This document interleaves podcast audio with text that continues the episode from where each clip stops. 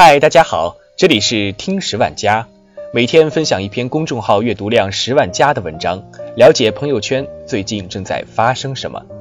今天我们要分享的是：男到中年不如狗。首先，让我们来听几个中年人的小故事。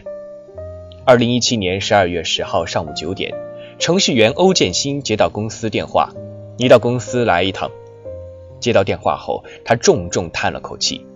几天前，领导找他谈了话，谈话的内容主要有两条：你已被列入裁员名单，公司将低价回收你的股权。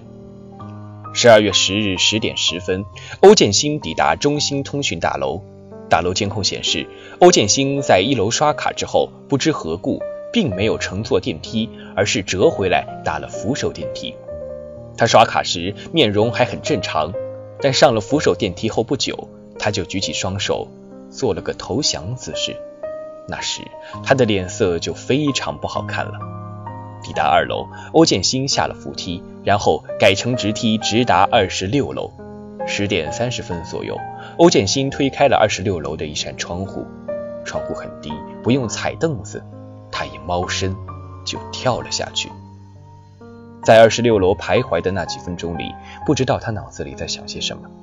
也许想着那句开不了口的话：“老婆，我失业了。”二零一七年十二月十三号晚上，大事发生录制现场，朴树正在演唱《送别》。当他唱到“情千缕，酒一杯，声声离离催”这一句时，突然一下情绪就失了控。先是歌声变得哽咽，随即面容抽动，泣不成声。接着他转过身去，捂脸大哭。五天前，郑州演唱会的前一晚，朴树与朋友在一起聊天，聊着聊着，不知为何他就失声痛哭了起来。他的心里一定很苦吧？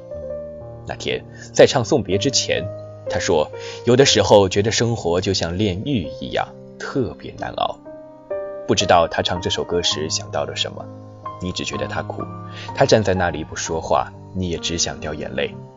人到中年的男人，很多哭泣是无法张口说理由的，就像有些绝望只能深深的压在胸口。前段时间看到一条微博消息，这条信息是一个撸串店老板发的。昨天夜里很晚的时候，我的店里来了一位客人。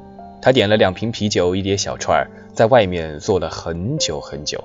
快凌晨的时候，天下起了大雨，他突然很伤心的哭了起来。他也不进来躲雨，浑身都被浇透了。我很想过去叫他进来，但又没敢打扰他。我不知道在他身上发生了什么，旁观的我也忍不住心里发酸。如果不是生活所迫，谁又会这样默默的承受呢？网友严建设到西安火车站拍雪景，结果拍下了这样一组照片：一位农民工兄弟顶着寒风，冒着大雪，坐在冰冷的老虎车等生意。他脸色蜡黄，直流鼻涕，不时还咔啦咔啦的咳嗽，想来应该是感冒了吧。可是他的业务并不好，他太冷了，又太饿了。他取出藏在兜里的蛋糕，大口大口地吃了起来。吃着吃着。他突然红了眼睛，然后低下头，无声的哭泣起来。车站广场人流匆匆，很多人都忙着拍雪景、堆雪人，没有谁留意这个埋头哭泣的男人。二零一七年八月二十三号，十四级台风天鸽登陆珠海，风势太猛，大树倒成了一片，居民们纷纷躲藏了起来，但五十三岁的周荣却冲了出去，因为他的小货车还停在外面。邻居们劝阻：“你不要命了！”但周荣还是冲了出去，他怕货车被掀翻了。这车是他十几天前刚买的，风太大了，货车摇摇欲倒。周荣咬着牙，用手拼命地撑着，但是在凶猛的台风面前，他的力量实在是太渺小了。砰的一声，货车被掀翻，周荣当场被压死在车下。第二天。就是他五十四岁的生日。有人说周荣实在是太傻了，为了避免几万元的损失，搭上了自己的一条命。但有个网友说的一针见血：贫穷最悲哀的地方是总觉得什么事情只能拿命当，命比纸还贱。这样的例子还有很多很多。人到中年的男人真是活得太不容易了。知乎上有这样一个问题：为什么那么多男人开车回家，到了楼下还要在车里坐好久？有一个回答获得了高分点赞。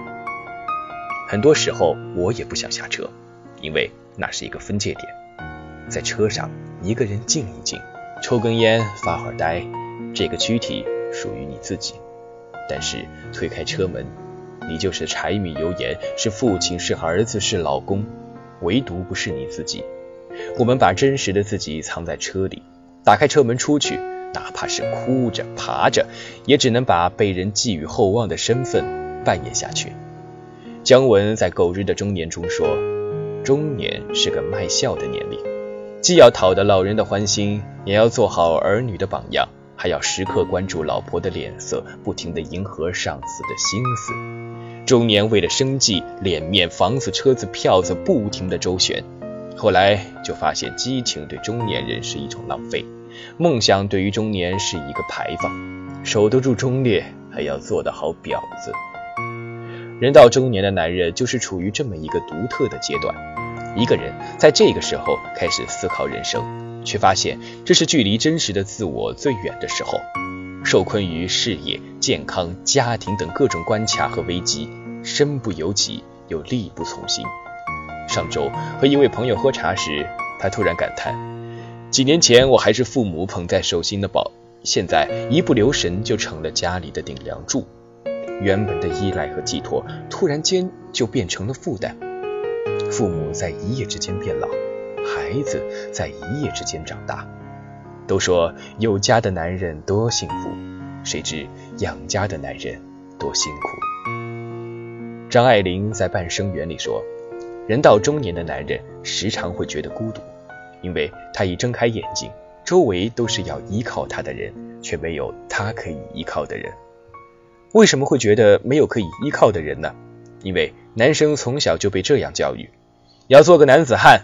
男儿有泪不轻弹，男人就该像个男人，所以男人必须假装强大。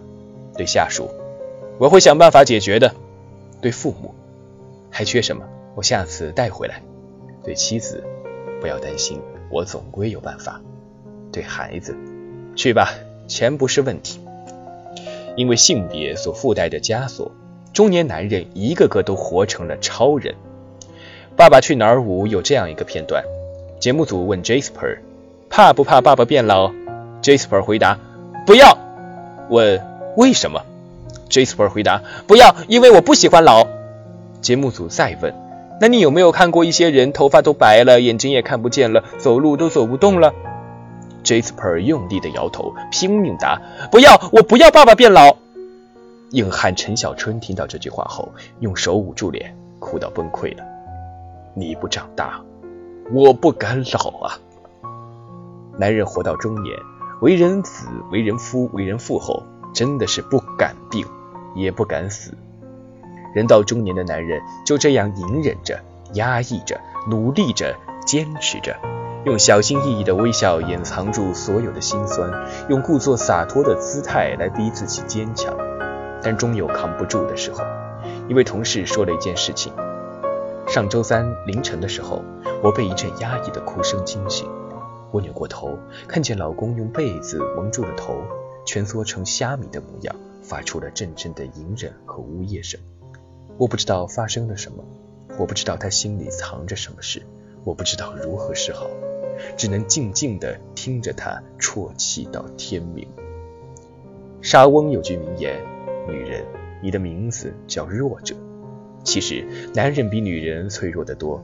世界卫生组织调查报告显示，全球男女自杀率之比是一点七，男人的自杀率远高于女人。男人，尤其是中年男人，往往没有外人看起来的那么坚强，他们坚硬的外壳下藏着一颗脆弱的心。上周，一位朋友被公司领导骂了，骂得极其难听。我知道他的脾气。换做以前，他绝对立马拍屁股走人了。但是这一次，他没有。他恭恭敬敬地站在领导面前，一个劲儿地承认错误。我问：“你怎么变得这么好脾气了？”他回答了这样一句话：“去年我有了我们家老二，然后又给老二安接了一套房子，我脑门上已经冒出了很多白发，不敢再像以前那样任性折腾了。”这就是中年男人的隐忍和无奈。所以有句话说：“男到中年不如狗。”这句话虽然难听，但一针见血。所以，作为父母、作为妻子、作为子女的我们，应该去理解、心疼、宽容那个为人子、为人父、为人父的中年人。也许我们都欠他们两句话：一句是“谢谢你辛苦了”，另一句是“该认怂的时候就认怂”。我们知道你不是超人，所以也别总是硬撑着。遇到什么过不去的坎，我们一起携手去闯。好了，今天的节目到这里就结束了，感谢您的收听。本期节目来自公众号“时宜”，我们下期节目再见。